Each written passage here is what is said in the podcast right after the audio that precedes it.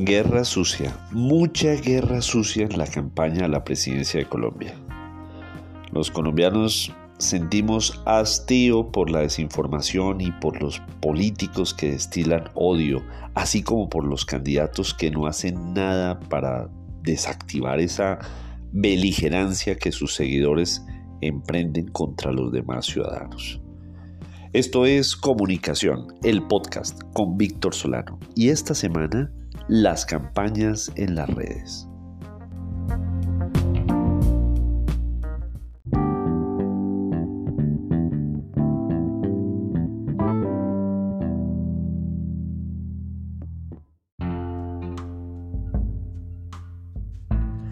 Si bien en el pasado, en otras carreras a la presidencia hemos tenido episodios como el de los narcocassettes, por ejemplo, es muy posible que la campaña de esta oportunidad sea recordada por la continua guerra sucia de los seguidores de cada candidato en contienda.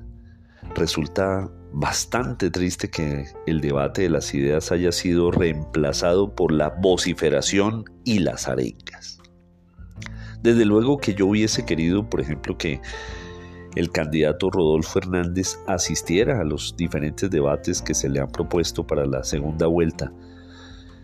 Y genera ansiedad que en la campaña hayan tomado la decisión de no asistir. Imagino que en parte sustentados en que el candidato Gustavo Petro también dejó de asistir a 11 debates y foros presidenciales antes de la primera vuelta.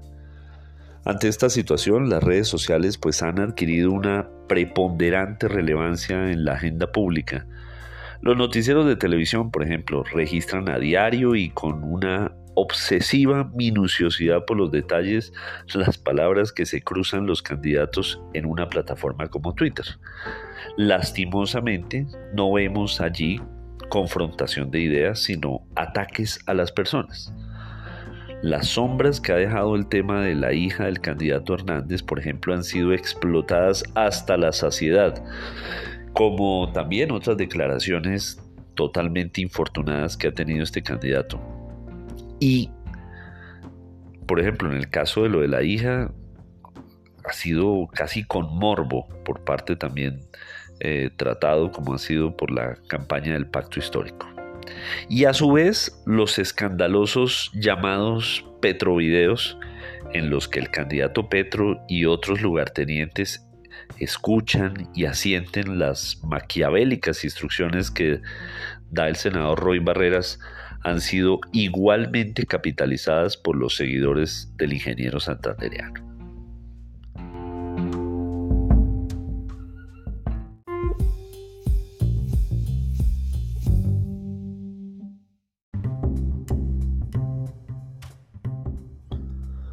Por cierto, miremos cómo están los candidatos en cuanto a cifras de seguidores.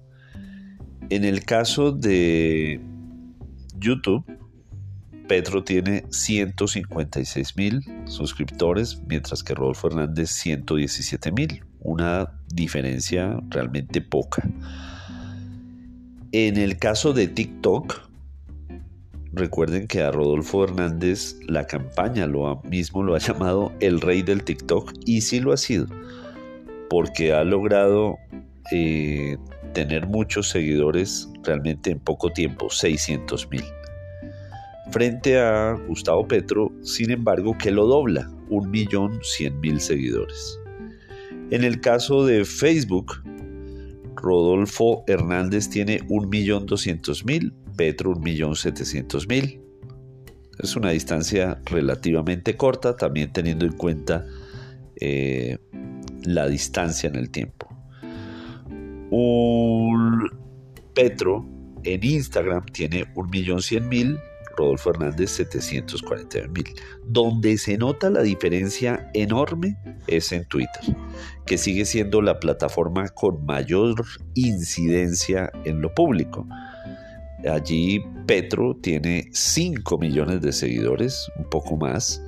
Claro, producto también de muchos años en contienda y como gobernante eh, de la alcaldía de Bogotá. Rodolfo Hernández 370 mil. Allí sí le saca una diferencia enorme.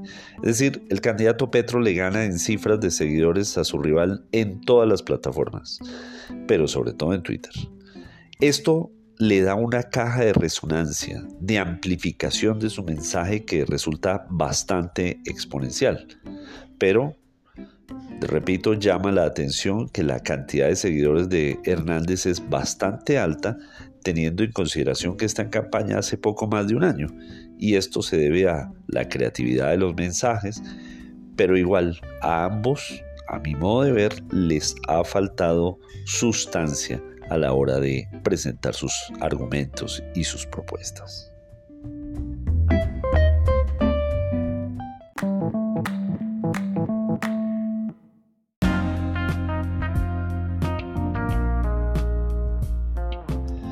que sea esta la oportunidad, como ya he hecho en otras ocasiones, de pedirle a los candidatos, a sus equipos y a los seguidores que cesen los ataques, que se centren en la exposición de sus propias propuestas, más allá de hacer una santa inquisición a las personas, y más si se trata de la esfera privada de cada uno de ellos.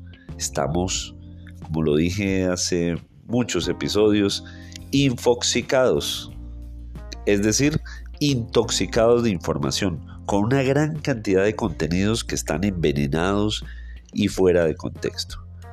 Este 19 de junio acudamos masivamente a las urnas, pero con una convicción alimentada en la información verificada y en el estudio de las propuestas. Recuerden que en Twitter soy arroba solano y en Instagram me encuentran como Víctor Solano Franco que este episodio lo encuentran en las principales plataformas de distribución de audio, así como en vanguardia.com. Nos oímos la próxima semana con nuevo presidente o antes, si algo se nos ocurre.